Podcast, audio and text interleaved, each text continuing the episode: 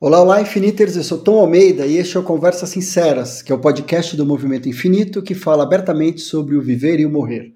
Toda semana eu vou ter uma convidada ou um convidado que vai nos ajudar a atravessar de uma maneira mais natural possível os processos de envelhecimento, adoecimento, terminalidade, morte e luto. E como prometido no nosso último episódio, Começamos hoje a dividir com vocês os encontros que tivemos no Festival Infinito ano 5, que aconteceu em outubro de 2022. O Festival Infinito, além de ser mais um espaço que criamos para promover conversas sinceras sobre viver e morrer, tem como princípio trazer convidados internacionais para criar pontes e trocas de conhecimento. Então, em algum dos encontros, teremos partes em inglês que estão legendadas no nosso canal do YouTube. O link está aqui na descrição desse episódio. Então você pode consumir esse conteúdo tanto por áudio quanto por vídeo. E nós escolhemos abrir o festival com um tema que é urgente e extremamente necessário. E cada vez mais nós vamos trazer esse tópico por aqui. Eu convidei a minha querida amiga Jéssica Moreira para moderar esse painel, com a outra queridíssima Silvana Quino, Mona Ricumbi e a nossa convidada internacional Bridget Hempstead. E o tema do painel foi o racismo estrutural e o seu impacto na vida dos pacientes. Essa é uma conversa em que todos temos que participar. O racismo causa sofrimento em dimensões muito profundas e está na mão de todos e todas nós mudar esse cenário.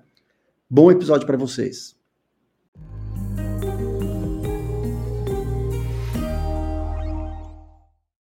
Eu vou chamar para vir aqui com a gente uma pessoa que eu sou fã incondicional, que ela já teve com a gente algumas vezes, que ela é poderosíssima, Jéssica Moreira.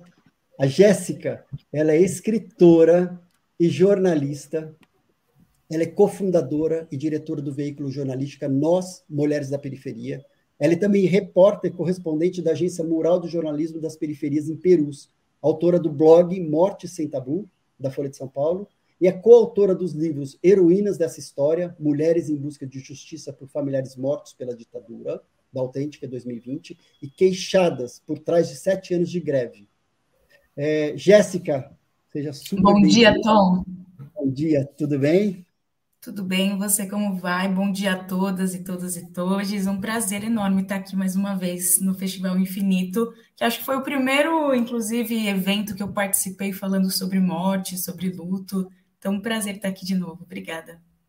Cada vez que, que a gente está junto, você está ficando é mais maravilhoso, assim. Então, eu estou super feliz de começar trazendo você como uma primeira convidada. E para a gente abrir e passar esse é, essa conversa para você, que você que vai moderar essa primeira pauta, é, que a gente vai falar sobre racismo estrutural, né, e o seu impacto na vida dos pacientes.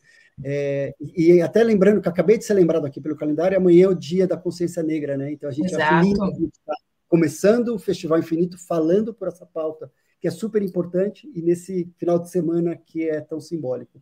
Ô, Jéssica, eu comentei com você que a gente fez alguns posts, até de um, de um, de um conteúdo que você tinha é, trazido, falando sobre, muitas vezes, que o luto na periferia, muitas vezes, ele é mais desafiador é, do que em outros lugares. E daí houver alguns comentários, algumas perguntas, ela falou, mas por que, que é mais desafiador? Algumas perguntas realmente querendo saber, e algumas perguntas meio que eu sentindo, as pessoas se sentindo meio incomodadas com isso. Sim, é, sim. É mas acho que mostra né, a falta de conhecimento. Então, eu queria, antes de realmente uhum. a gente fazer os próximos convidados, comenta um pouco sobre isso. Por que, que é mais desafiador? Pode ser mais desafiador o luto, né? Porque no luto sempre pode, nunca é, né? Porque como é muito individual, é muito pessoal, Sim, então por que total. pode ser mais desafiador na periferia? Eu acho que para começar essa conversa é muito importante a gente pensar que o luto é esse processo individual e que, embora a gente fale sobre um lugar é, estrutural da sociedade, que, embora a gente fale sobre um lugar é, coletivo, isso não quer dizer que a gente está menosprezando a dor que cada um ou cada uma tem. É, a gente só está tentando fazer uma intersecção, né, pensando a nossa sociedade que foi construída em cima de um processo colonizador. Então, quando a gente olha para trás e a gente tem uma sociedade construída a partir de um processo de escravidão, de escravização dos povos africanos sequestrados daquele continente trazidos para cá, é, a também a, a morte de, da, das populações indígenas. A gente está falando dessa construção, da gente volta lá atrás na história, a gente olha para tudo isso e pensa é, como que esses corpos foram sendo dizimados, né, no decorrer dos anos, e como que o resquício desse processo de escravidão, desse processo todo de dizimar as populações indígenas, recai ainda na nossa sociedade. O que, que eu costumo discutir, Tom? A gente está aqui discutindo é, como a gente pode morrer bem. Né? Eu acho que um grande desafio de todos nós, todas nós que falamos sobre luto, sobre morte, é toda pessoa tem o direito de morrer bem. Porém, a gente vive num país que ainda não se vive bem. A vida não é digna, ainda não tem dignidade em vida. E aí a gente ainda está num percurso de ter dignidade em vida. E por que, que eu digo isso? O racismo estrutural, que inclusive é o tema do nosso painel, ele percorre todos os cantos da nossa sociedade. Então, quando eu olho para a economia, quando eu olho para a educação, quando eu olho para a cultura, há muitas pessoas fazendo muitas coisas, né? Muitas pessoas negras, a população negra no país é de mais de 56%, mas a gente ainda não está presente nos cargos de chefia, a gente não é maioria no Congresso Nacional, embora a gente tenha tido diversos avanços, né? As últimas eleições foram super importantes. Mulheres negras, mulheres negras trans realmente estão alcançando novos espaços, mas, puxa vida, a gente sempre foi a maioria do país e a gente ainda não está representado nesses espaços. E mesmo quando está, é ainda de, de maneira muito é, uma representação e não exatamente uma representatividade. Então, é, por que, que o luto ele também sofre mais impacto nas periferias para as pessoas negras? Porque a gente vai encontrar outros desafios nas periferias e em locais onde a maioria da população é negra. Porque, por exemplo, uma coisa que eu cito muito é o tabu, falar de morte, ser tabu na periferia, é quando alguém, por exemplo, é assassinado. Então, quando alguém é assassinado, a mãe dessa, dessa pessoa, ela não pode viver seu luto. Porque se ela vive o seu luto da maneira como a gente está pensando e discutindo aqui, ela corre, inclusive, risco de vida, ela e toda a sua família. A gente está falando de, de, de, territórios que são super militarizados, de territórios onde as milícias estão presentes, onde é, as organizações né, do tráfico estão presentes. A gente está falando sobre tudo isso, a gente tem que pensar. E aí não é, é nenhum lugar colocando uma balança, quem sofre mais, quem sofre menos, se os brancos sofrem mais.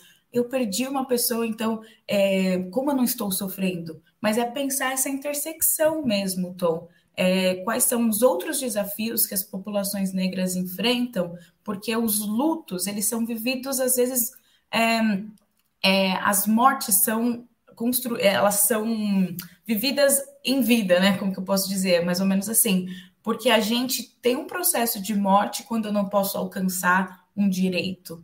É, então, é, essa mulher, ela não pode ter o direito de chorar pela morte do seu filho porque ela não tem direito nem à memória do filho, porque é super deturpado e tal. Eu deixei alguns textos, a Judantas vai passar para vocês aí, onde eu consigo explicar isso um pouco melhor. A gente até na, no começo do ano fez uma palestra muito interessante, né, Tom? Onde a gente discute tintim por tintim por que nas periferias, por exemplo, diante da Covid, que sim, matou todas as, as idades, matou pessoas de todas as etnias, credos, mas a, a Covid-19 encontrou territórios onde a falta de água, a insegurança alimentar, a falta de acesso à saúde é, e tantas outras coisas é, fez com que as pessoas nas periferias morressem mais de, é, por decorrência da Covid do que outros territórios. E não coincidentemente, esses territórios, pelo menos eu parto daqui de São Paulo, eles são majoritariamente negros também porque em algum momento nós também fomos apartados dos centros das cidades. Então, é, é a gente pensar de uma maneira histórica como é, a morte da população negra, muitas vezes ela foi adiantada, né, por conta dessa falta de recursos e de direitos.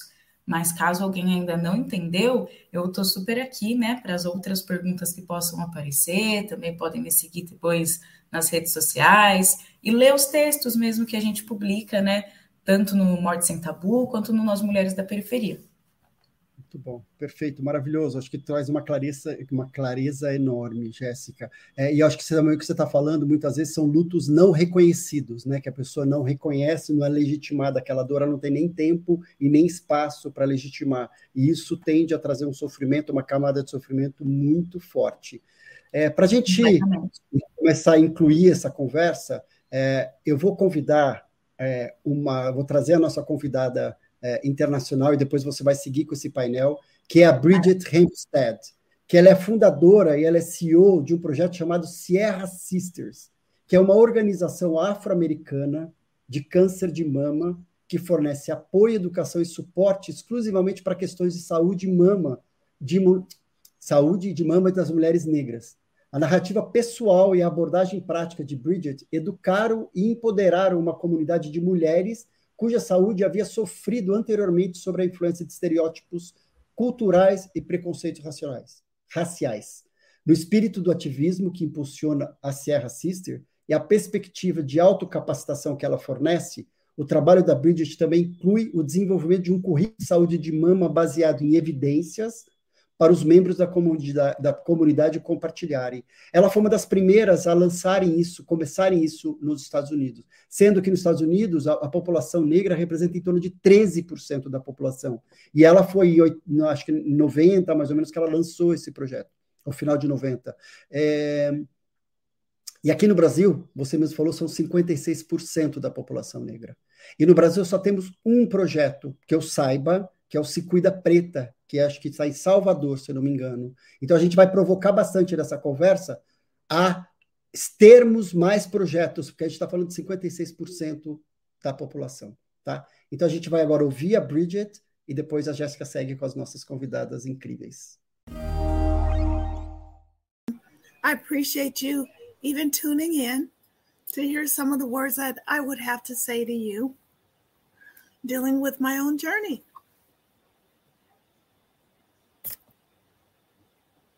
Let's see here. There we go. This is a picture of me when I was 35. I was diagnosed with breast cancer on my 35th birthday. At that time, there were no Black women that you could see um, surviving breast cancer. Unfortunately, I was told by my doctor, you don't need to get a mammogram. It doesn't happen for Black women. Come back in 10 years. Immediately, I started advocating for myself and I demanded a mammogram, which led me to the diagnosis of breast cancer on my 35th birthday. I didn't let that discourage me. I started an organization called Sierra Sisters. Sierra is an African word that means knowing. If you have the knowledge, you have the power to fight against the effects of breast cancer and actually the effects of any cancer. Knowledge is power. So I began a quest to educate our community around breast cancer that's affecting Black women. The reason my doctor was telling me it doesn't affect Black women, she said she was taught that in school. Unfortunately, it was a death sentence for, to every Black woman if she was diagnosed with breast cancer and the doctors ignored them. While over rates of breast cancer in black and white women are about the same, black women are 20 to 40% more likely to die from breast cancer. We know that these issues arise because racism is real and it happens within the healthcare system as well. If you don't know how to advocate for yourself, if you don't have a doctor that is standing with you, you could fall through the cracks. As Sierra Sisters continues to evolve, we go to office visits with patients and set them up to make sure that they're seeing an oncologist who will hear them, give them the correct treatment. So we don't over only go into the offices, into the clinics and the hospitals. We go into the streets. The children come with us, families, as we spread the word and giving knowledge about cancer, about the risk factors, about empowering yourself.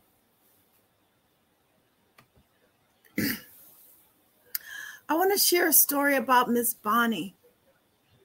She's an incredible Sierra sister, diagnosed with metastatic breast cancer. Unfortunately, her doctors did not share that she was metastatic. You need to know your status. And if your doctor is not communicating with you, read your records. Bonnie had came to see her sisters from Alaska. And the first that she knew about about um, metastatic breast cancer was when I looked at her records and was able to um, I was able to get her into a doctor that was able to treat metastatic breast cancer. She didn't know anything about clinical trials, and she didn't know that she only had a short amount of time before she was to leave this world. So, upon her um, gaining the knowledge of this, she said, I wish I would have known about Sierra Sisters before I was even diagnosed because she would have been able to gain the knowledge.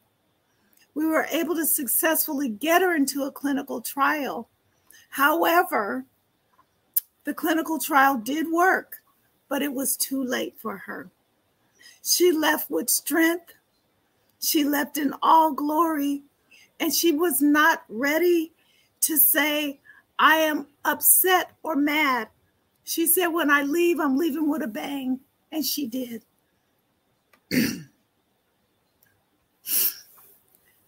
is me singing the national anthem for the Seahawks game. And I show this picture because sometimes doctors you may deal with may try to take your power from you. And when I was first diagnosed with metastatic breast cancer nine years ago, a doctor told me, Oh, you'll never sing again. And you'll die in a year. That was nine years ago. Don't ever let someone give you your time when your time is up. Live the fullest until it is time to go. Don't spend your time fretting and worry about dying. I would say be prepared, but don't stop living. Don't ever stop living. And don't let someone put you in a category to make you stop living.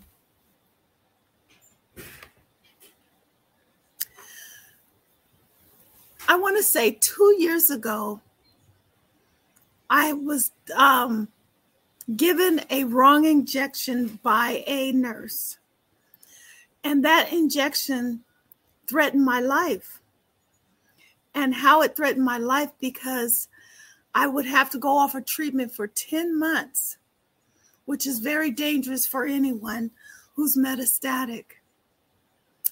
That 10 months delay caused the cancer to grow. And this is the first time ever that I've had to go and, and receive chemo, a very harsh chemo. And so I didn't walk in this with fear. I embraced the change and I embraced the strength that I have. So I would encourage you to embrace the change with the strength that you have you'll find that some things that may seem very scary to you are not scary when you have the knowledge. So when my hair started falling out, I had a hair going away party, as we do for a lot of women. And I embraced this change. And I embraced my bald head. It's kind of cool.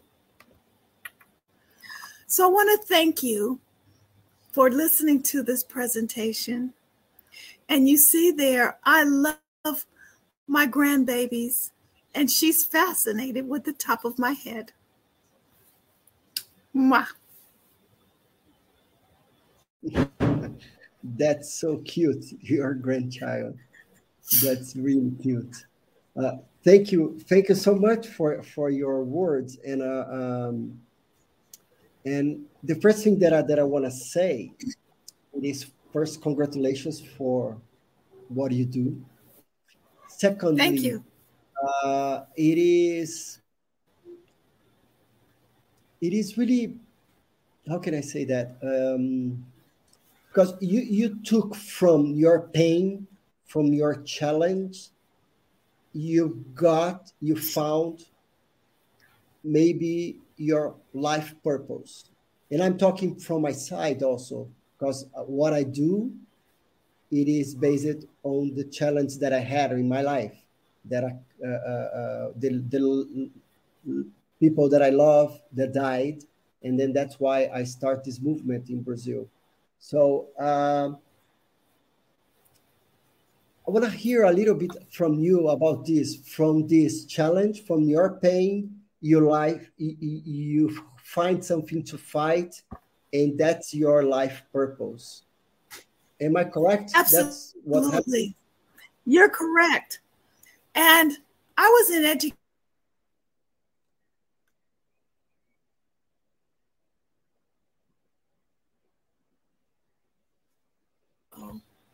I was always talking to women about empowering themselves. So it became natural. You may have something that's natural within you that you haven't explored outside the box. I want to encourage you think outside the box. Start writing some things down.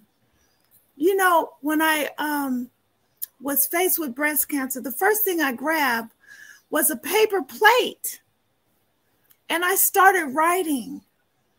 I wrote that I didn't see Black women.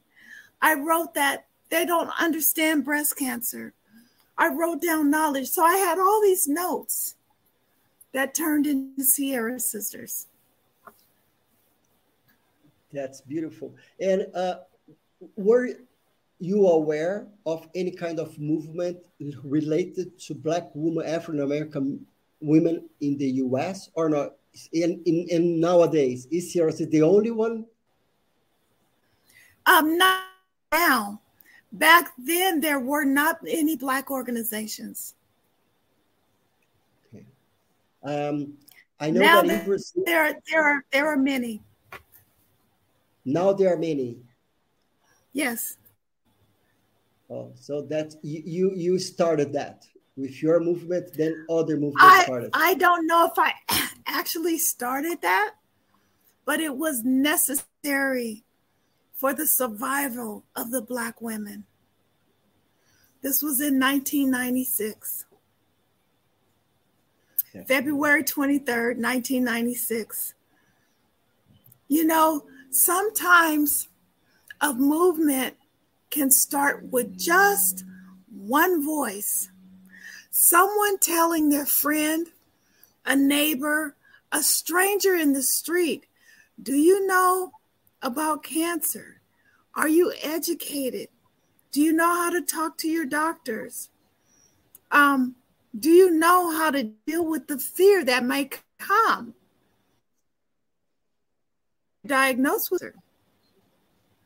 So it's about being aware, being equipped, being educated, and also having evidence based information. Yeah, knowledge is power. Knowledge is power. There's just so much that you can do. And if you're trying to create a circle of strength for your own community, show them how to be strong. Show them your strength. Um, when uh, we were talking before, when I invited you to for this speak, I told you that here in Brazil, 56% of the population is black. 56. And I know the US, we are, I think, 13. Uh, but in Brazil, 56.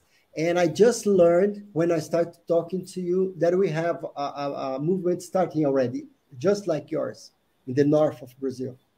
Very good.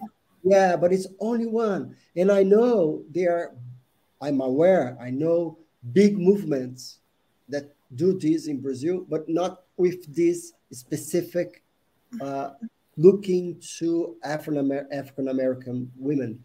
Uh, what are the if you could talk to them, what would you tell them to to people that are listening? I know that lots of patients, black patients or health professional and everything. What would you tell them to them start this movement also here in Brazil? Start the movement. Talk to doctors that will support you. You need to have medical professions that are supporting the work that you're doing. Invite them to get involved because when you don't have the community and the medical community and the research community together, they're not communicating, they're not talking. Bring them together. Um, bring your supporters because as you have survivors, there there are also a whole network of individuals that don't have cancer, but they're supporting someone. They're supporting their husband, their wife, their mother, their child, their best friend that's going through it. Make sure you gain knowledge by getting information, evidence based information. You can YouTube and you can Google, but sometimes Dr. Google will take you down a road you don't want to go. So you want to make sure that you're getting the best advice, evidence based information, and you are going to have those myths. Oh, I have this pill to sell you and it'll make you better. Those things do happen. So that's why I want to say, as you're going down this road, you're going to have some bumps, you're going to have some falls, you're going to have some scrapes. But Find that strength within you and keep going. If you're called to do this work, it's not hard work, it's heart work. Yeah, that's beautiful. And uh, there is some, uh, we had these conversations already in our movement to talk about this, how the racist bias impact the care, and that's the topic of our meeting today and, the, during the festival.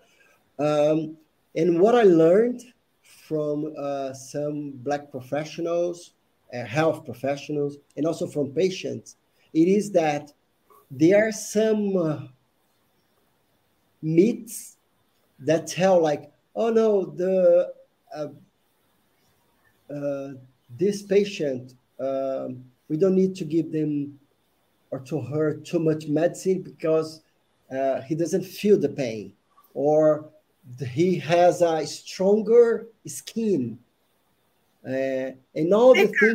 the things a thicker yes a thicker skin and all the things are these happening there also it is the same it is all it like is hap- it is happening here i heard a ter- i had a nurse say to me oh, you have really thick skin, so I have to do a different needle.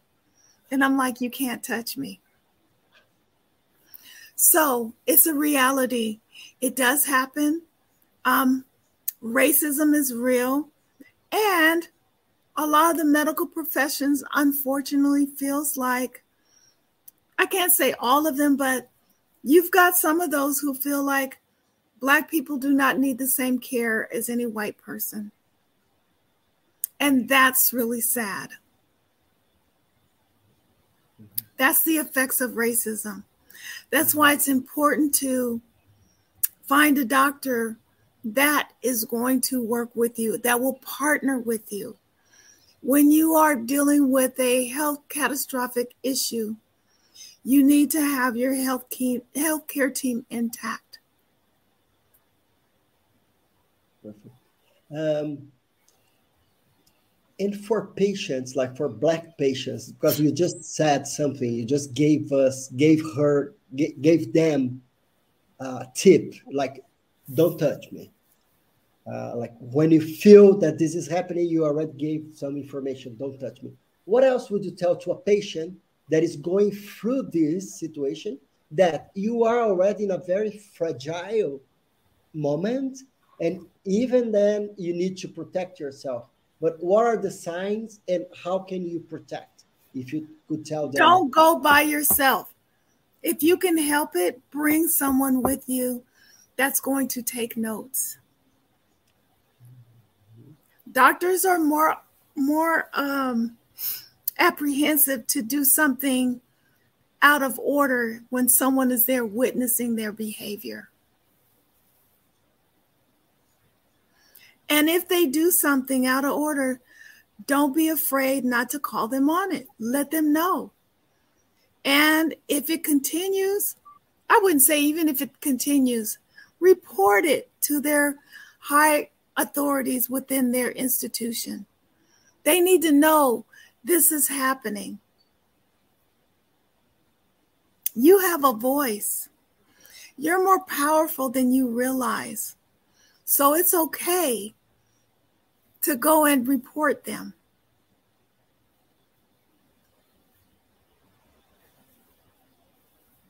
Yeah, yeah, that's that's important. It is to like to really go to the doctor already, like prepare, like if this happened, or this might happen. So, uh, uh, how can I, I, react to that? And sometimes you may have to fire a doctor and get another one. Mm-hmm. Mm-hmm. You have the power. This is your team that you're collectively putting together. The nurses that you work with, the doctors, physician assistants, the technician. These are your team members that are going to help you get better. Amazing. Uh, somebody's asking here if you have have you written about your experience? Do you have a book? You read you wrote a book or something? It's in process. Oh, you need to let me know when you are ready because then we are going to promote here also because I know people want to read about this. Absolutely. I will do I will let you know, Tom. Okay. Uh well, was amazing. I knew that it was it would be a great experience because I heard you talking, but talking with me when with my group and then talking to us, it was much, much more special. Thank um, you. Um, I'll keep you posted about the impact that your talk gave to us. And also, uh, I will have this compromise with you about any movement that starts inspired on your work I will share with you and you. Uh, I'll, I'll tell about Sierra Sisters for them to also to go there and learn about it. And absolutely, to, yeah, you know, you need to know that your work it is like going to different places, different cultures. Also, you're inspired, yes. everybody. You know, I do have a training, and Tom, you and I can talk about it. I'm doing an actual training to empower your community there. So we could talk about that. Do you want to talk a little bit about this? Tell, tell yeah, me a little a bit. Called, yes. CEPS, Community Empowerment Partnerships. And this program, I adapted it for, I, um, I created it for uh, breast cancer. Um, but I also partner with another doctor to adopt it for um, endometrial cancer in Black women. And then also, I'm adopting it in some other type of cancers. However, because we're talking about breast cancer here, I think that one of the most powerful things is to make sure that um, you know how to talk to your own community. This will empower you to be able to be that voice and knowledgeable about what you're sharing with your community. Yes, that's uh yeah, we we are going to talk. I want to learn more about this and then see how can we bring this to share this knowledge, how can we what are you how can we adapt to our culture uh, what who can we bring uh, to to to see like the, the, the, the, how this is in our culture in Brazil and everything. But that's amazing. Yes, yes. you know, um, before we met, Tom, I have a colleague that's here, and um, I told her I wanted to go to Brazil and do some training. This is before you and I met, and so we were talking about coming there, working with the Minister of Health, and yeah, yeah.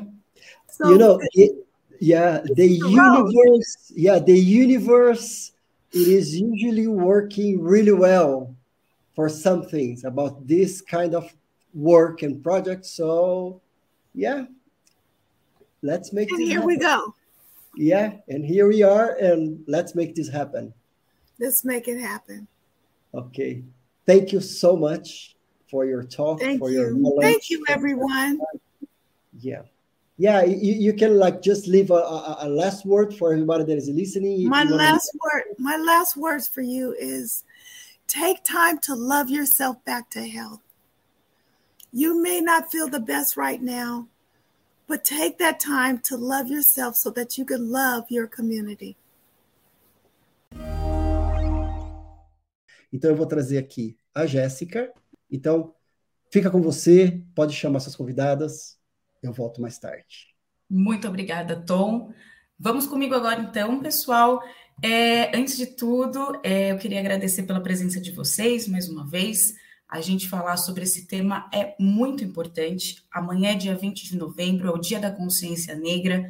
Embora seja um dia sim de celebração, é um dia também para a gente pensar esses desafios todos que permeiam as nossas vidas e que vão permear também esse direito ou não à morte, né? Então, é, essa discussão aqui ela é super importante, pertinente, e nós precisamos, enquanto pessoas negras, de que haja muitos aliados, aliadas com a gente, né? A luta antirracista, o antirracismo, ele se faz com pessoas brancas, negras, enfim, todo mundo, porque a gente é, não pode cair nessa armadilha do lugar de fala. Eu não tenho lugar de fala, então eu não vou falar sobre as pessoas negras. Você deve, inclusive, ao se deparar com qualquer situação de racismo no meio corporativo, na sua vida pessoal, é, se colocar, né?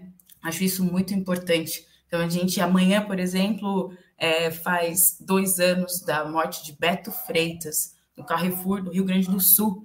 E aí a gente teve é uma, uma morte horrível, né? É, esse assassinato mesmo. Então, o, inclusive, é, estão fazendo agora esse processo, né, para ver quem que vai ser julgado ou não desse caso, mas a gente olha para trás no dia 20 de novembro, que seria um dia de fortalecer a nossa identidade, nossa resistência, a gente assistir de longe, enfim, aquela morte foi realmente muito cruel.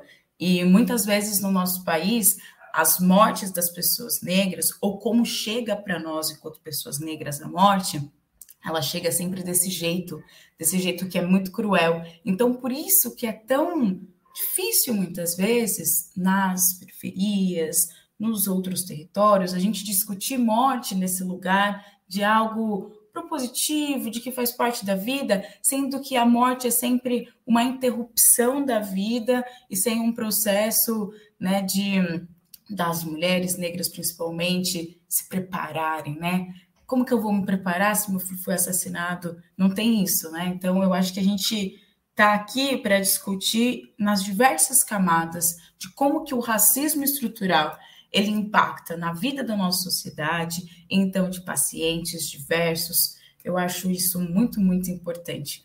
E para compor essa conversa aqui, esse bate-papo, porque está um, um sábado de sol aqui em São Paulo hoje, mas a gente acha muito importante trocar sobre isso e estar tá aqui num sábado de manhã juntos, né?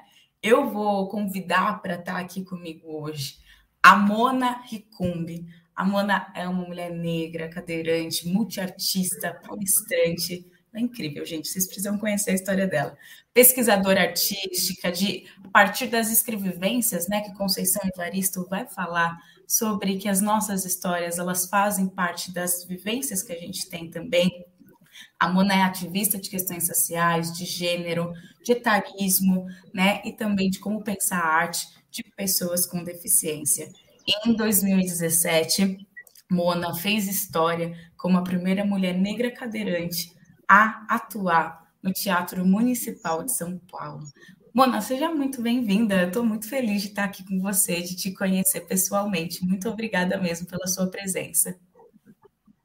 Obrigada, obrigada. Que bom te ver, né? É, eu, não é? Bom demais, bom demais.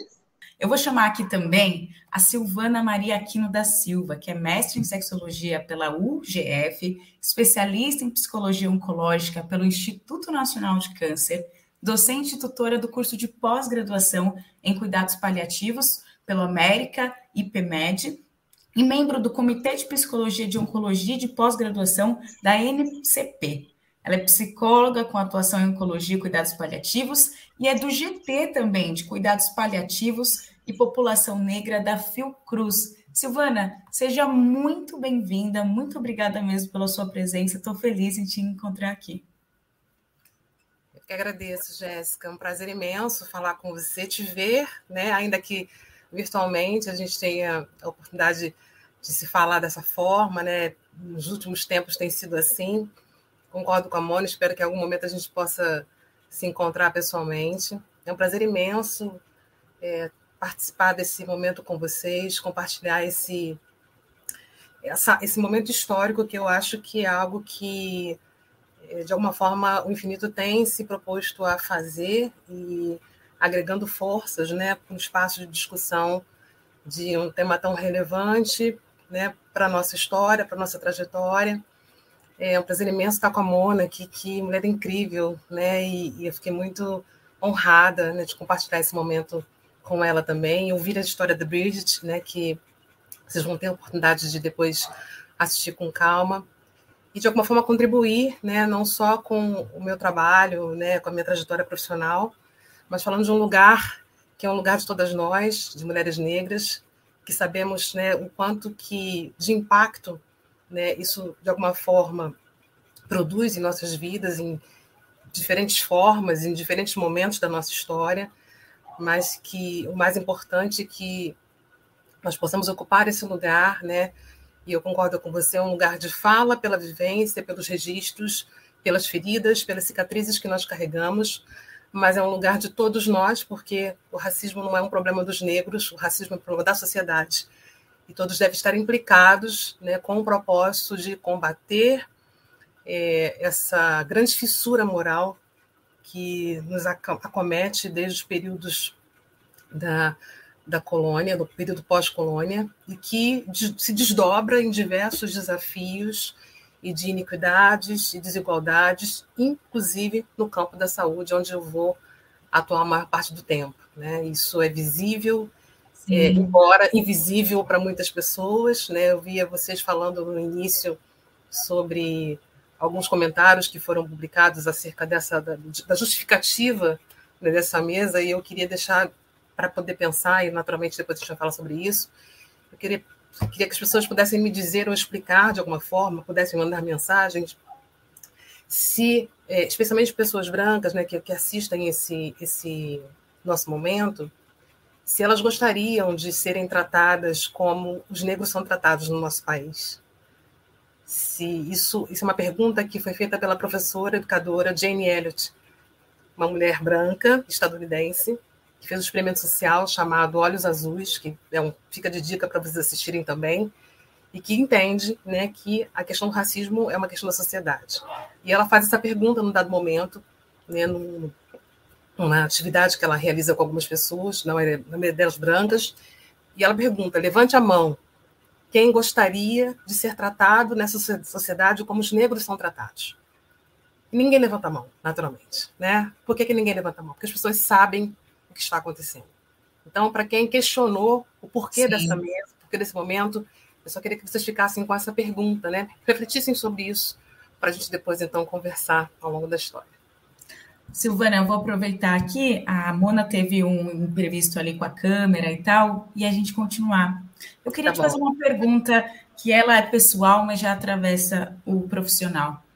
Como, quando foi que você achou importante ir para a esfera dos cuidados paliativos, né? Você que trabalha também né, na, na área da oncologia e com né, pacientes terminais, qual foi a importância e como você vê é, os pacientes, as pacientes negras, as famílias negras nesse processo?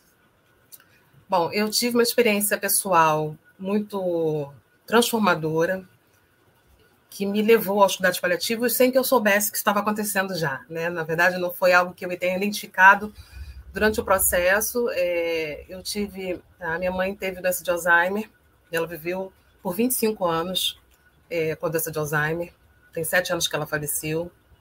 E essa foi a minha primeira, o meu primeiro contato com a realidade de doenças é, de caráter crônico, ameaçadoras da vida e incuráveis e produtoras de muito sofrimento. Né? Então essa foi a primeira, o primeiro contato direto, né, com isso. Eu fui entrar na oncologia durante no meio dessa história é, e durante o período em que eu começo a lidar com pacientes oncológicos, eu me dou conta de que o que eu fazia em casa já era dentro de uma outra de uma outra realidade diagnóstica, né, que era uma outra doença, mas já era um pouco do que eu fazia em casa e eu fui repetir isso, esse movimento, né, dentro do campo da oncologia, com pacientes que têm diagnóstico muitas vezes tardio e isso quando você faz um levantamento rápido né, da, da, realidade de quem de onde vêm esses pacientes, boa parte deles vem é, das comunidades é, mais pobres, né, periféricas, é, que dificilmente conseguem ter um acesso precoce a um diagnóstico, né, é, que conseguem muitas vezes, quando chegam né,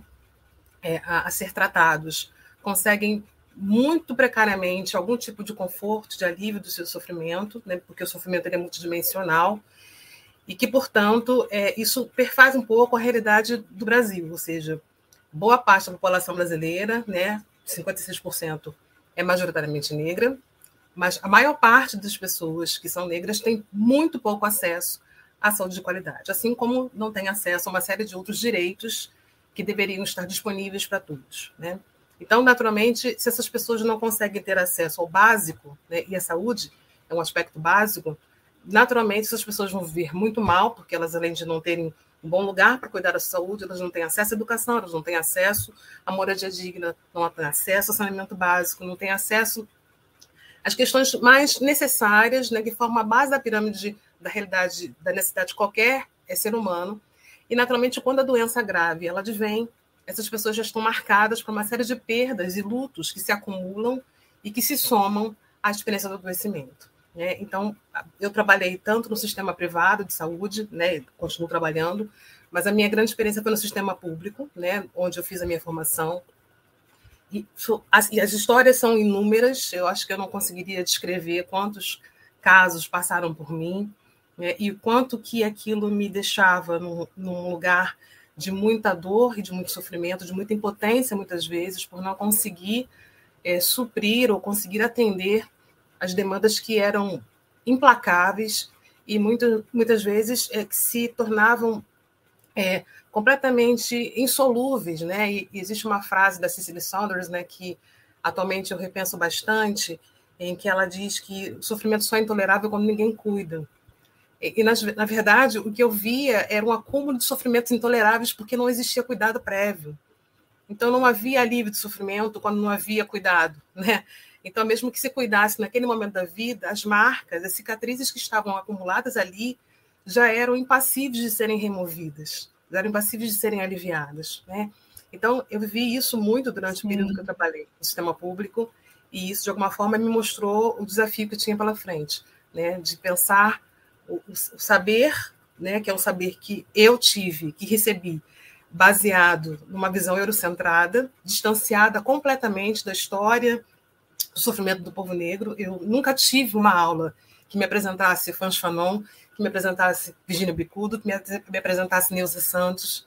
Né? Eu fui conhecer isso muito recentemente, né? talvez nos últimos dez anos, no campo acadêmico. Né? A minha vivência dentro do movimento negro foi muito pela via da religião, da espiritualidade, mas pela via acadêmica isso nunca me foi acessível, né? e eu começo a despertar para esse interesse quando eu vejo que me faltava instrumento, me faltava competência básica para lidar com aquele sofrimento é, que se apresentava todos os dias diante dos meus olhos e que eu devia fazer alguma coisa. Eu precisava ter repertório, né, entendimento, linguagem, letramento para lidar com aquela realidade. Né? Então, isso... isso...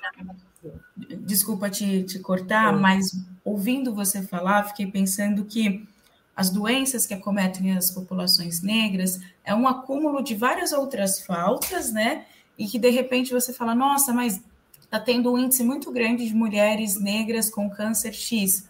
Mas quais são as outras várias faltas? Mulheres trabalhadoras domésticas que por muito tempo tiveram que trabalhar é, e pegando o transporte público todo dia e é, tendo que fazer três turnos muitas vezes na casa da patroa, na sua casa, estudando, tudo ao mesmo uhum. tempo. O estresse que o próprio racismo né, tem sobre as nossas vidas enquanto pessoas negras. Então, tudo isso, né, quando chega, eu já entrevistei inclusive até arquitetas que falam sobre isso. Não adianta a gente discutir saúde sem a gente discutir política de moradia, por exemplo. Pessoas que moram em situações insalubres muitas vezes, então a gente tem que pensar políticas que são interseccionais também. Como a gente pode é, pensar é, processos é, educacionais para esse profissional da saúde que está chegando agora? É, você que tem experimentado isso, que faz parte de diversos grupos de trabalho para pensar os cuidados paliativos, a oncologia, como vocês têm atuado para que você, por exemplo, não teve esse acesso né, de essas referências negras? Como tem trazido agora para as novas gerações médicos, enfermeiras e, cuidar, e pessoas que estão cuidando né, da saúde? Tem uma fala é, que a Bridget faz, traz né, na sua apresentação, que vocês vão ter oportunidade depois de assistir, né, e que ela faz referência em relação às mulheres negras que precisam ter acesso à informação, se empoderarem para poder cuidarem de si mesmas né, e, e, e, se fortalecerem a partir do, do processo de grupo, né, do movimento de grupo, que acho que essa, essa é a nossa principal força que ela diz que conhecimento é poder, né? De certa maneira, eu não vejo outro caminho senão a gente encontrar os nossos pares, né? E a partir dessa proposta de se aproximar de pessoas que conseguem e reconhecem a necessidade de que a gente precisa se, se tornar, é, ampliar a nossa formação e ampliar o nosso olhar nesse sentido, que é, junto com outros profissionais de saúde, né, que fazem parte desse grupo de, de pesquisa, de estudo e pesquisa em cuidados paliativos, é, e saúde da população negra, que a gente tem se reunido é, com alguma regularidade, a gente tem tentado produzir material científico, produzir, é, aprofundado nos nossos estudos associados às questões é, da necessidade de se entender a causa, né, os desafios do que o racismo que é estrutural, mas que é institucional e que é da, das relações interpessoais, e como é que isso perpassa é, os modos de cuidado, os modos de produção de saúde, né? Então, a gente tem se reunido e, e a gente está, é, de alguma forma, algumas iniciativas, né, tanto na academia, com orientação de monografias, né, com, com orientação de trabalhos, com produção de encontros, é, eventualmente é, disponíveis na internet, com produção de escritas, né, de coisas que possam ajudar né, e che fazer chegar a profissionais de saúde algo que a gente considera super importante, que é o impacto do racismo enquanto um fator de risco para o sofrimento das pessoas. Né? É algo que a gente precisa discutir é, e até de alguma forma, de alguma forma trazer para o profissional da saúde a importância de se abordar isso, porque dificilmente essa questão é abordada numa avaliação. Né? Qual é a trajetória que um paciente faz, qual é o itinerário terapêutico que ele percorre até chegar finalmente para aquele sistema de saúde para ser atendido? Né? Quais foram as dificuldades que ele enfrentou para chegar até ali? A gente não costuma investigar isso. Né? Então, as pessoas não têm uma preocupação de investigar, as pessoas não têm letramento racial para saber que, como, como traduzir isso, como se apropriar né, desse universo e se aproximar da realidade desse, desse paciente. Né? Eu tenho uma história que, fazendo, né, exemplificando um pouco do que você está me perguntando, uma história que me marcou muito, bastante recente, de uma paciente que chegou até mim no sistema privado de saúde. Era uma paciente que morava em comunidade periférica. Ela tinha um plano de saúde porque ela, o, o ex-chefe dela, né, no período com quem ela trabalhou, tinha conseguido manter o plano de saúde para ela. Isso permitia que ela tivesse um acesso mais rápido. Mas antes dela chegar até ali, naquela clínica de oncologia, é, ela tinha percorrido por três anos unidade de saúde com sangramento volumoso com o exame na mão, e as pessoas olhavam para o exame dela e diziam: olha, você tem que um mioma, você tem que operar isso aí. Né? Tem que esperar chegar a sua vez, você está na fila. Três anos sangrando. E o que ela achava que ela tinha um mioma.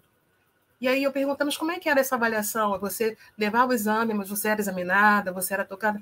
Não, ninguém me tocava. Eles pegavam o resultado da ultrassonografia e mostravam para mim, olha, tá vendo isso aqui? Isso aqui é um mioma. Espera que vai chegar a sua vez da cirurgia, tá? você está na fila. E ela sangrou por três anos, até que, num dado momento, ela começa a perder muito peso, e ela tinha uma obesidade importante, é, que é uma outra questão que, que vale ressaltar aqui. Muitas vezes, mulheres negras e que estão acima do peso não são tocadas, seus, seus corpos não são dignos de serem examinados. E eu via nisso nela, né, a dificuldade que ela encontrava de ser vista e tocada pelos profissionais de saúde.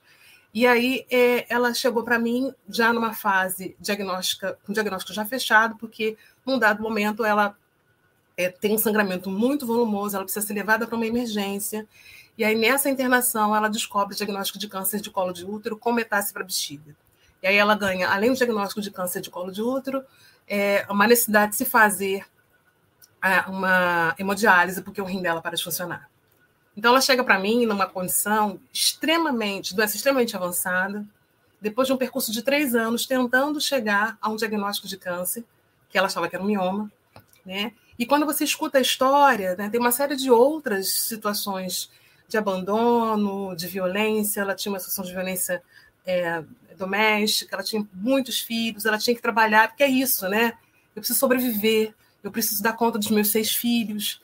É, preciso... Então, ela trabalhava como técnica de saúde bucal durante a semana. No final de semana, ela era cuidadora de idosos. E ainda nos intervalos, ela fazia salgadinho e bolo para vender. Que hora que essa mulher tinha para poder cuidar das suas demandas, cuidar das suas dores, cuidar do seu sofrimento? Ela não tinha tempo para respirar, ela não tinha tempo para descansar. Ela tinha que dar conta de cuidar né, dos filhos, de cuidar da casa e, e dar conta da violência doméstica que ela sofria com o companheiro. Uma série de situações que surgiram e que inviabilizavam que esse cuidado pudesse ser é, de fato efetivo. Então, ela tinha uma negativa do ponto de vista da, da instituição de saúde que não a acolhia, e aí, quando finalmente ela consegue chegar para algum cuidado, é uma fase em que a gente tem é, que tentar reduzir os danos já estabelecidos, né, com um corpo completamente adoecido, ela tinha perdido muito peso, ela não conseguia mais se sustentar de pé, né, porque ela tem uma perda brusca de peso, a musculatura muito frágil e ela contava com o apoio da comunidade, da comunidade religiosa que a apoiava, isso é muito importante dizer, né? Eu acho que quem, quem vive a experiência né, do racismo sabe que muitas vezes a força vem do coletivo, né? E era isso que Exatamente. Né? É, é muito interessante ouvir você falar, porque me vem a importância do programa Saúde da Família, por exemplo, que tenta fazer esse percurso familiar, então ainda chegar ali no postinho, ainda chegar na UBS, unidade básica de saúde, e ainda tem ali o prontuário do meu pai, que faleceu há oito anos, e um médico da família que sabe o histórico do meu pai e da minha mãe. Isso é público, mas que infelizmente não acontece da melhor maneira em todos os territórios ou por todo o território nacional. Então, você parar para ouvir, você ouviu, né, essa mulher. Quantas vezes ela deve ter passado por outros médicos e médicas sem ter sido ouvida e aí de novo tocada. E enfim que é seria o direito né para ela. E eu acho muito importante você mostrar todo esse percurso e esse exemplo dela até vi alguns comentários aqui fazendo né comparativos falando que ainda a população negra faz um mimimi. Gente quando a gente tem exemplos práticos é, exatos desse daqui é, a gente não está no discurso do que, que é o racismo. A gente vive na pele, no dia a dia mesmo, essa dificuldade.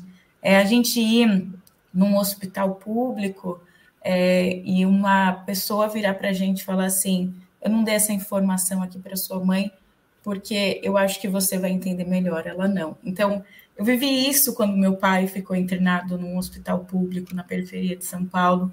A Silvana está dizendo sobre isso, vê isso todos os dias. Então, é, vai muito além de um discurso de uma fala são, infelizmente, né, lugares que acontecem todos os dias. E, Silvana, eu queria emendar aqui, enquanto a, a Mona entra daqui a pouquinho, né? Que ela teve uma dificuldade aqui com a câmera. Oi, Mona, voltando. Só para pegar aqui a fala da Silvana, Mona. A gente está falando sobre cuidados paliativos e no Morte Sem Tabu é um tema que a gente trata muitíssimo. Eu tenho várias reflexões ali com a Camila Apple, com a Sandra Araújo, que trazem esse tema de uma maneira super profunda, eu aprendo muito com elas. Mas eu sempre faço a seguinte reflexão, né? Quanto que os cuidados paliativos eles estão disseminados e informados para a população preta periférica. E aí eu queria dar essa pergunta para a Silvana, né? Que, e aí acho que quando Mona responder, também falar um pouquinho sobre isso, né? O que, que você também sente? A informação, quando chega para nós, enquanto população negra e periférica, ela chega como está para os brancos? Ou a gente nem sabe ainda que existe e tem esse direito? É, de modo geral, o que a gente observa é que, é, assim como é, para a sociedade como um todo, os cuidados paliativos ainda encontram é, uma, uma, grande dificuldade de serem compreendidos como uma proposta, uma abordagem que se, é, se propõe a fazer, né, a produzir alívio do sofrimento e ofertar qualidade de vida de uma forma é, precoce, num diagnóstico de uma doença grave, né, essa é a ideia, e não apenas atuar num processo de final de vida, mas também no processo de final de vida, ou seja, para trazer alívio também para esse momento de despedida inevitável que todos nós iremos passar. É, se para a sociedade como um todo é, essa informação não está é, completamente assimilada, né, embora a gente tenha feito, não tenha medido esforços para que isso aconteça, que dirá para a população que mora em comunidades periféricas, que não conseguem ter acesso ao básico da atenção em saúde, muitas vezes. Você mencionou inicialmente é, nesse período da pandemia, o quanto foi difícil né, para pessoas que vivem em situações de completa desassistência, né, de, que não conseguem, por exemplo, fazer é, o isolamento social porque moram em aglomerados, né, que não conseguem manter distância, não conseguem manter higiene das mãos. Tem uma série de situações que, que colaboram diretamente para que esse cenário seja muito mais drástico para pessoas negras e pobres, em termos da, da assistência né, na, na, na pandemia, por exemplo, e que vai certamente levar para o curso de uma evolução de uma doença muito mais severa, muito mais grave. Né? Isso acontece não só na, na Covid, mas acontece em outras doenças sérias. Então, o cuidado paliativo acaba não sendo, é, é, não sendo disponível para as pessoas que realmente é, necessitam. A gente tem no Brasil algumas instituições públicas que já dispõem de equipes de cuidados paliativos, mas o percentual ainda a ser alcançado é muito pequeno. Né? E se a gente tem, então, uma desigualdade social, uma desigualdade racial, que é atravessada pela questão racial, naturalmente, negros têm muito menos acesso a, essa, a esse dispositivo de cuidado né, do que a população branca. Isso é visível né, todos os dias no cotidiano do meu trabalho.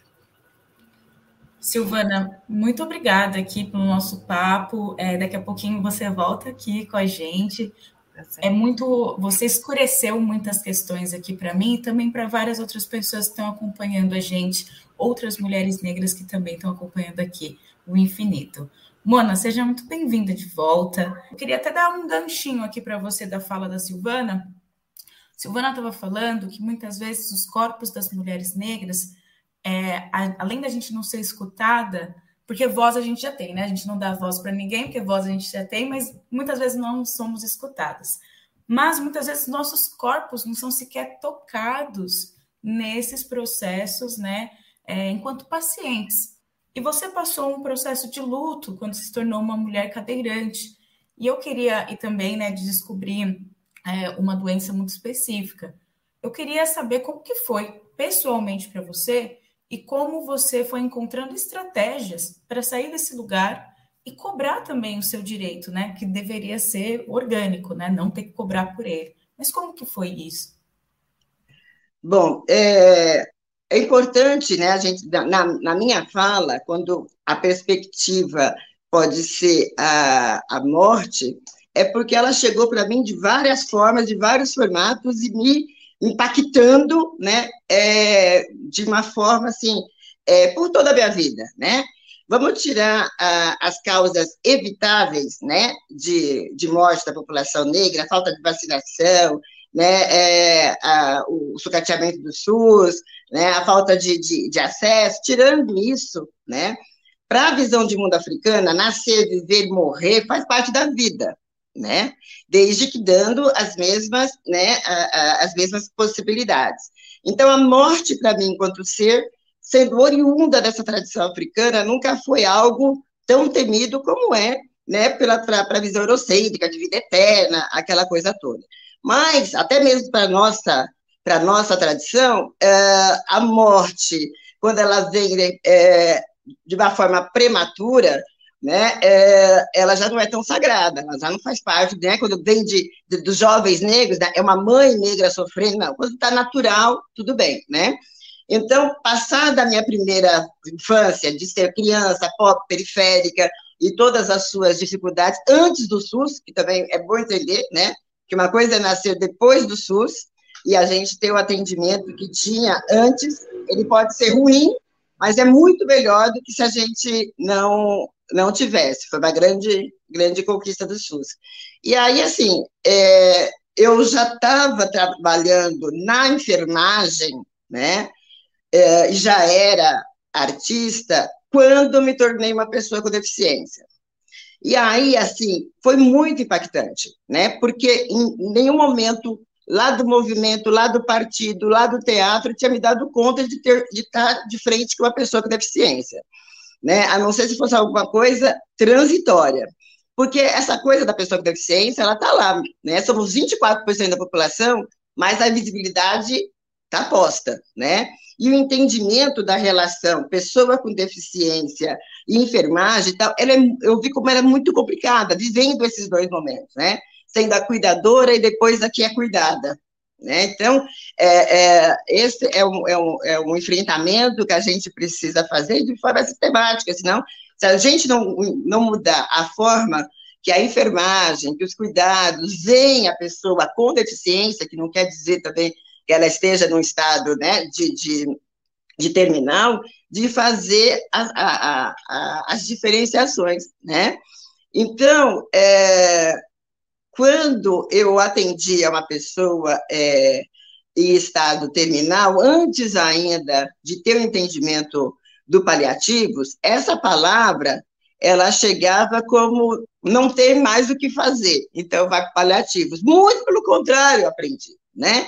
Quando eu recebi o diagnóstico de neuromielite óptica, que é uma doença neurológica progressiva, degenerativa e acomete mais mulheres negras, e orientais e a dificuldade que existiu desse diagnóstico, estou falando de um, de um início né, de, de, de sintomas em 2000 e um, e um diagnóstico em 2014, né? E assim, ainda tive uma certa sorte, vamos dizer assim, por ser funcionária pública e ter um hospital à minha disposição, né? Que não é uma realidade de toda a população negra. E dessa coisa de difícil, é difícil porque poucas pessoas estudaram, né, a respeito. Então, é difícil saber o que, que vai tratar, tanto quando eu comecei a tomar a medicação correta, a partir de 2014, eu não tive mais surtos, eu tive uma qualidade de vida muito melhor, né, e aí a minha relação também com o mundo e as coisas, porque aí Hoje eu já sou uma pessoa, sim, com deficiência, com a, a, a, a doença né, controlada e to, tocando a vida com a mesma intensidade que qualquer outra pessoa, vivendo cada minuto, né, como se fosse o último. Então, com muita intensidade de vontade, porque realmente pode ser o último. Mas não porque eu tenho uma doença progressiva e degenerativa, porque eu sempre tive, sempre tive essa relação com o nosso sagrado, com a nossa ancestralidade, entendeu? Porque para mim morrer, eu vou estar num outro espaço, mas com pessoas que eu conheço, né? Que para gente a, a, a, finitude não existe, é o infinito mesmo, né? Então, quando você fala o que foi que me deu, o que me motivou, que me dá essa essa condição, é entender de qualquer lugar que eu esteja, seja no mundo visível ou invisível, eu tenho lugar. E quando a gente tem lugar, a gente vai. Que forte isso, né, da gente ter um lugar, né? É, me, me lembra também, às vezes, umas reflexões de lugares. A gente pode ir para qualquer lugar, mas ter para onde voltar. Por isso que é tão importante as nossas comunidades, né? A gente vem da, das tradições, né, quilombolas, indígenas, que também sempre viveram em comunidades. Que aí sim, mas ter um lugar, um chão para voltar. E eu fico pensando é, que quando a gente está falando sobre saúde, a gente está falando sobre processos de finitude, é, eu acho que dentro né, do, da, das nossas comunidades, a gente tem essa espiritualidade, né? Acho que dos povos indígenas tem um jeito de olhar a morte diferente, as populações africanas, de religiões de matriz africana também, mas muitas vezes pouco tá essas culturas dentro da saúde, né, dentro do, do SUS e tal.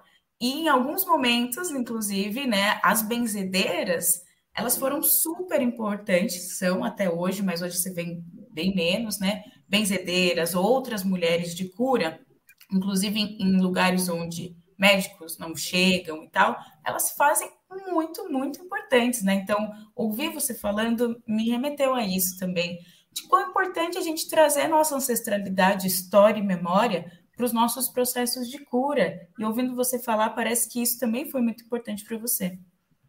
Com certeza. Estou falando assim, gente, é, 88 foi ontem. Então, até 1987, tudo que a gente tinha eram as santas casas, estou falando em população negra, as santas casas que já eram o que é hoje, e os, a, os, saberes africanos, era isso, entendeu? E, tinha um peso, e ainda tem um peso muito importante, né?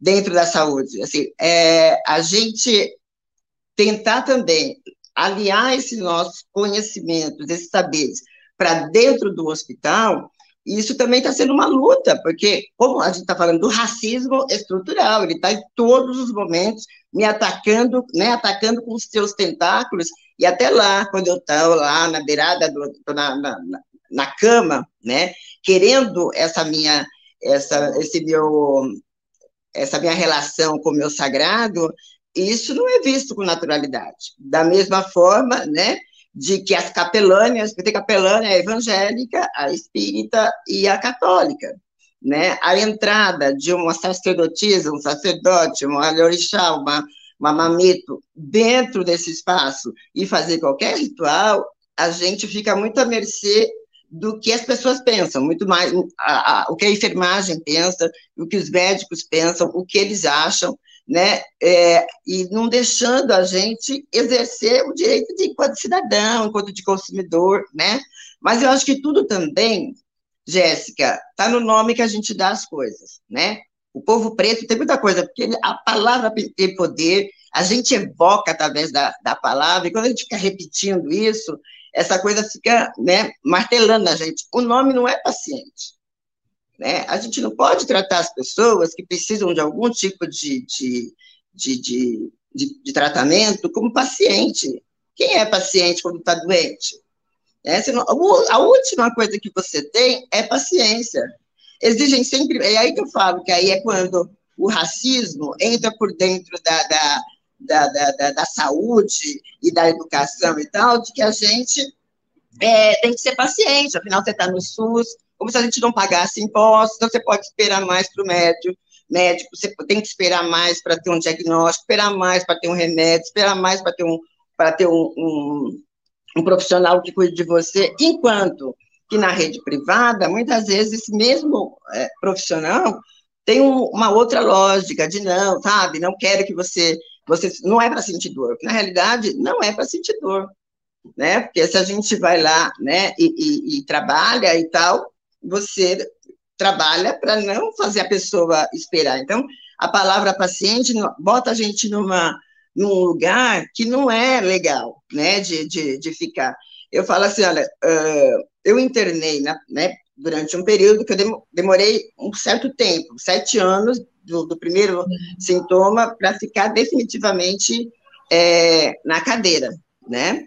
E aí, assim, que eu falo, ver os dois lados é muito complicado.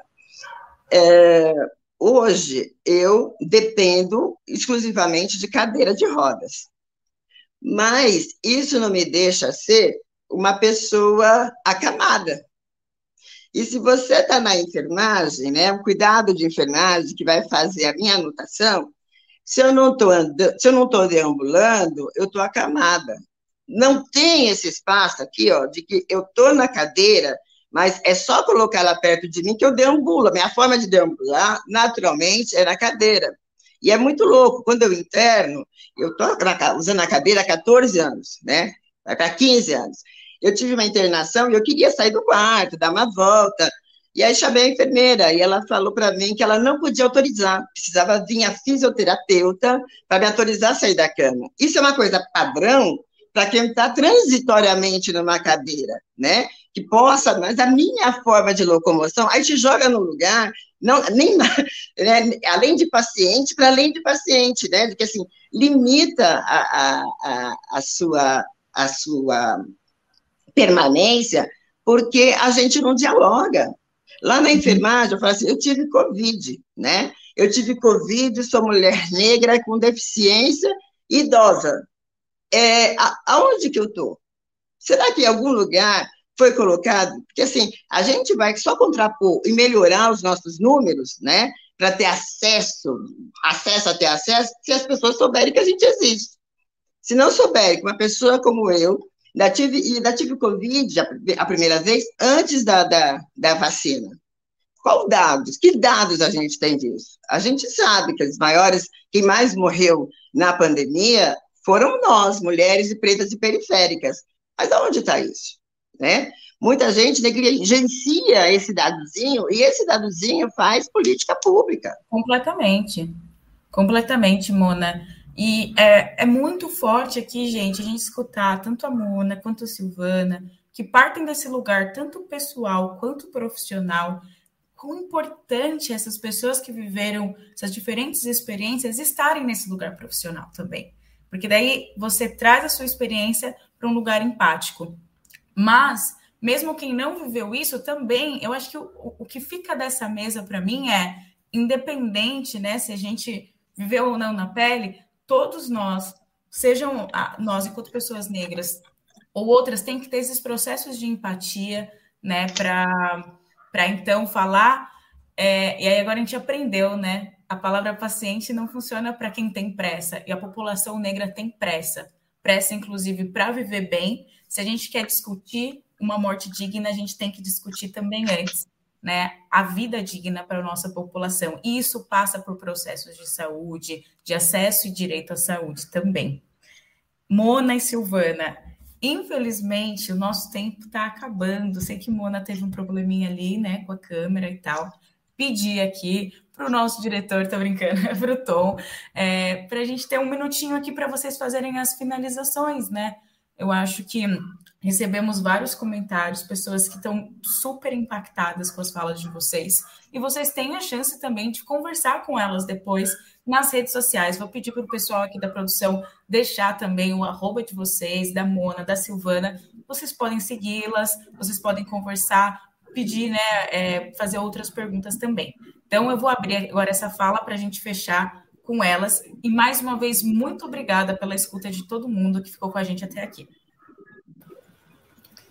Que agradeço muito, Jéssica, Mônica, prazer te, te ouvir, te ver, né, te sentir, né, e que importante essa fala que você colocou, né, do, do uso que a gente emprega da palavra paciente. É, acho que é uma modificação que a gente precisa fazer da linguagem, né, acerca do, do poder da palavra, né? o poder da linguagem. A linguagem é viva, ela tem que ser transformada na medida que a gente vai refletindo sobre as nossas posições. Eu queria deixar como registro final é, que um sofrimento que não é visibilizado não pode ser aliviado. Né? Então, são muitos sofrimentos invisíveis e boa parte deles tem cor, né? e a cor é preta. Então, que a gente seja capaz de enxergar a dor que historicamente nós carregamos e que muitas vezes não está apenas associada à doença, mas a toda uma trajetória de descuido, de desprezo, né, de desigualdade, de iniquidade, né, de racismo. O racismo não é apenas a injúria, como muitas pessoas podem pensar. O racismo é todo um sistema que a nossa sociedade está amalgamada, está né, tá estruturada em cima dele, e em cima disso nós nos colocamos muitas vezes em condições né, de muito sofrimento, de muita desigualdade que a gente precisa aprender a combater, e isso é uma tarefa de todos nós. Então, sintam-se todos convocados, a luta antirracista não é apenas dos negros, mas de toda a sociedade. Bom, eu agradeço muito por essa manhã, de ter passar por mulheres tão potentes e ter pessoas né, que queiram entender de vida, né? Porque quando a gente fala da vida, é porque a morte pode chegar com, com tranquilidade, né? Se a vida chegar e não, não nos, nos levar antes do que seja a, mosquito, a gente é, venceu. Né? Hoje eu falo como uma mulher vencedora. Né? Ser mulher negra e idosa nesse país é muita resistência. Né? Com doença neurológica e o caramba quatro, e artista, isso é mais do que nunca. Né? Eu já estou chegando é, muito mais do que muitas outras que vieram é, não chegaram. Né? Mas a, a, a ideia é de que, assim, o ano passado eu morri e esse ano eu não morro, eu não vou morrer de fome, eu não vou morrer por falta de acesso, eu vou morrer quando tiver que morrer, entendeu? Porque é, até o último momento é, eu vou resistir, vão ter que me engolir, vão ter que me aguentar. Né? Então, é, a mensagem é, final é de que o, o fim não existe, né? É de que o fim é a continuidade. Nós resistimos e somos o que somos, e estamos aqui uma hora dessa falando com esse povo, é porque a gente tem ancestralidade. E ancestralidade é uma forma bonita de falar que a gente dá vida a morto. Então, se a gente né, consegue manter essa história toda, é, quando os nossos já se foram, imagine aqui, né, nesse momento. Então, agradeço muito essa oportunidade e dizer um provérbio africano de que enquanto os leões, as histórias dos leões forem contadas a partir dos caçadores, a história dos leões sempre ficará postergada a dos caçadores. Então, nós vamos contar as nossas histórias a partir das nossas escrevivências. E os contadores, contadoras, somos nós que estamos aqui. Enuncie. Muito obrigada, muito obrigada, Silvana, Mona. É, gente, essa foi uma palestra, eu acho, muito impactante para mim também. Aprendi muito aqui. Agradeço pela generosidade de vocês. Tom, vocês continuam né, com a programação aí do Infinito também. Obrigada por promover mais um evento como esse. E eu só queria deixar, é, inspirada aqui na fala da Mona, o meu último texto lá do Morte Sem Tabu, que eu falo sobre memória e a comida como forma de homenagem, né? E aí, quem quiser pode ler lá também. Então, gente, deixo aqui, né, a, a nossa mesa vai se finalizando, mas essa discussão atravessa tudo. Então, fiquem, né, com, com toda o restante da programação, com essa reflexão na cabeça. Qualquer discussão, como a gente pensa a população negra, que inclusive é a maioria no país. Obrigadão, bom fim de semana para todo mundo. Muito obrigada. Maravilhoso, maravilhoso.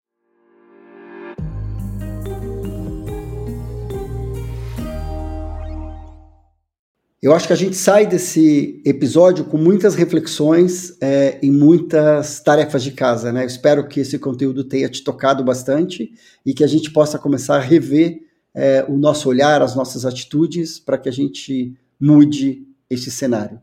Então, eu te vejo, a gente se conversa, a gente se escuta no próximo episódio. Até lá.